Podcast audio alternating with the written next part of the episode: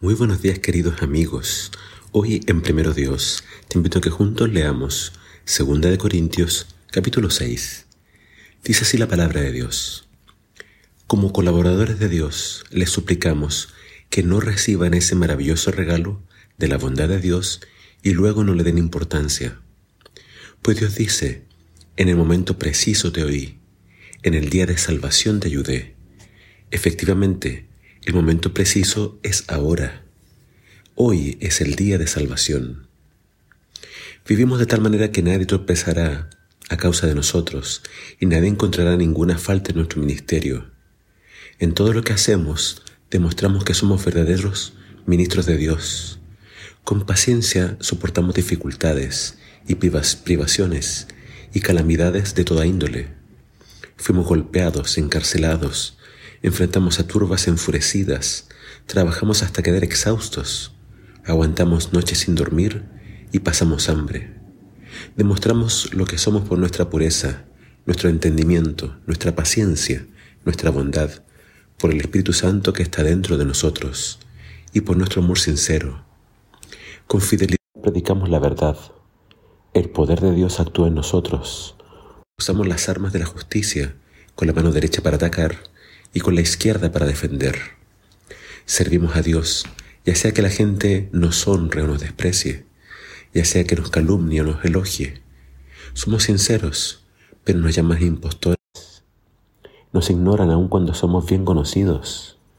Vivimos al borde de la muerte, pero aún seguimos con vida. Nos han golpeado, pero no matado. Hay dolor en nuestro corazón, pero siempre tenemos alegría. Somos pobres, pero damos riquezas espirituales a otros. No poseemos nada y sin embargo lo tenemos todo. Oh queridos amigos corintios, les hemos hablado con toda sinceridad y nuestro corazón está abierto a ustedes. No hay falta de amor de nuestra parte, pero ustedes nos han negado su amor. Les pido que respondan como si fueran mis propios hijos. Ábranos su corazón. No se asocien íntimamente con los que son incrédulos. ¿Cómo puede la justicia asociarse con la maldad? ¿Cómo puede la luz vivir con las tinieblas? ¿Qué armonía puede haber entre Cristo y el diablo?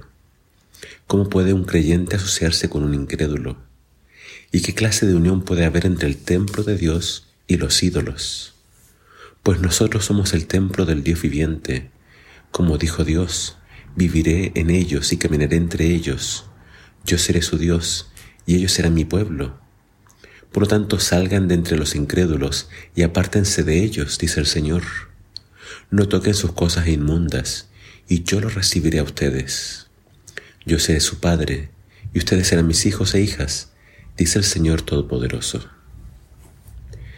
La primera parte del capítulo de hoy continúa el pensamiento de ayer.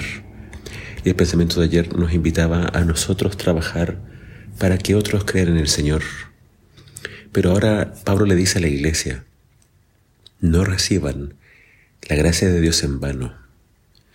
Eh, en esta versión más moderna dice, eh, no reciban este regalo de la bondad de Dios y luego no le den importancia o lo menosprecien.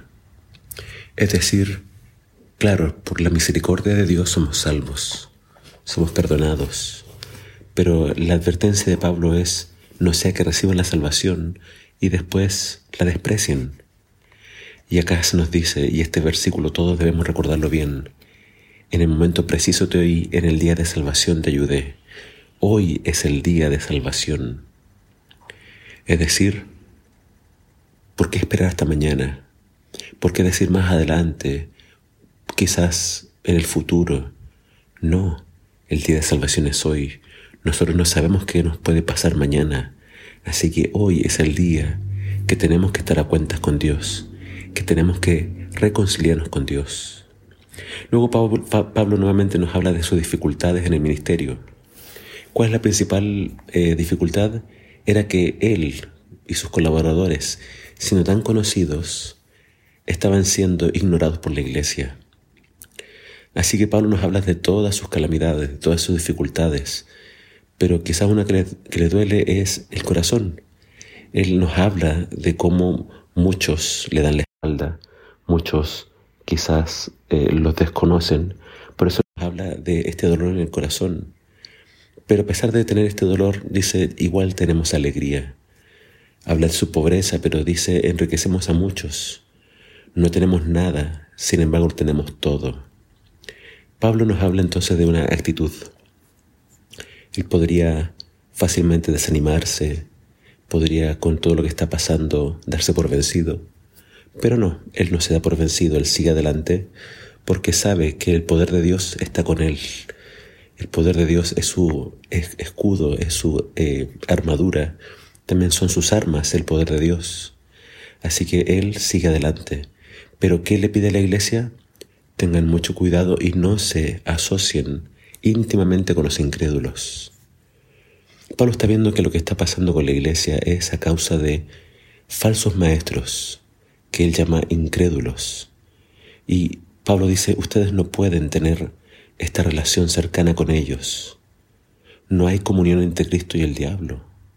No hay comunión o no, no, puede haber el templo de Dios con ídolos. Entonces Pablo está hablando de cosas que no se mezclan, cosas que no se juntan. Y cuando uno se asocia demasiado íntimamente con personas que no son creyentes, eso nos va a afectar y nos va a pasar la cuenta. Así que seamos muy cuidadosos con quién nos asociamos, porque la gente nos puede acercar a Dios o solapadamente nos puede alejar de Él. Elijamos a Cristo, elijamos la luz, elijamos ser fieles a Él y no tengamos relaciones cercanas con nadie que nos pueda alejar del Señor. Que el Señor te bendiga.